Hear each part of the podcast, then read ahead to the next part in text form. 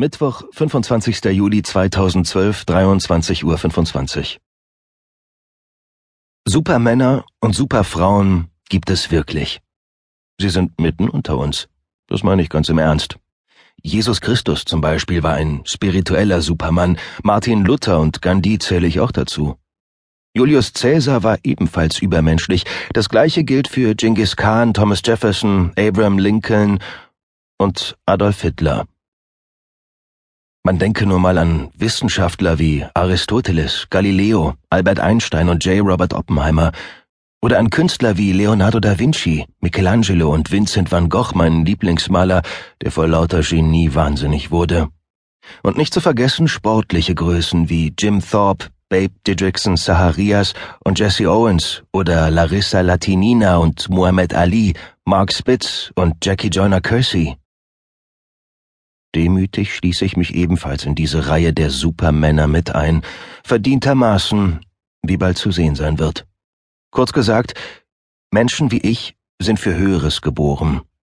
Wir suchen die Herausforderung, wir wollen etwas verändern. Wir wollen sämtliche Grenzen durchbrechen, die spirituellen, politischen, künstlerischen, wissenschaftlichen und körperlichen Grenzen. Wir wollen das Falsche wieder richten, auch wenn es aussichtslos erscheint. Und wir sind bereit zu leiden, um Großes zu leisten, bereit, uns mit der Leidenschaft eines Märtyrers verbissen und ausdauernd auf unsere Aufgabe vorzubereiten, was, wie ich glaube, bei jedem Menschen, gleich welchen Alters, ein außergewöhnlicher Charakterzug ist. Im Moment muss ich zugeben, dass ich mich in der Tat außergewöhnlich wichtig fühle, während ich hier im Garten von Sir Denton Marshall stehe.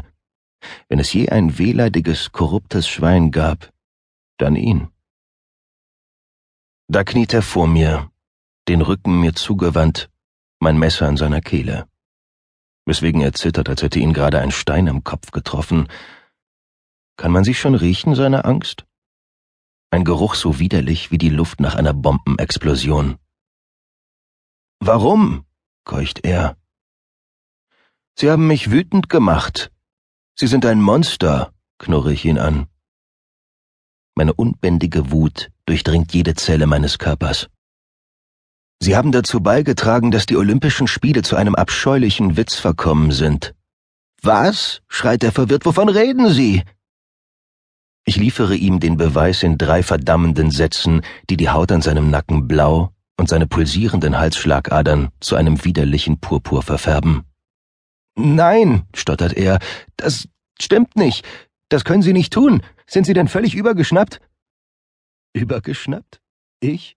frage ich zurück.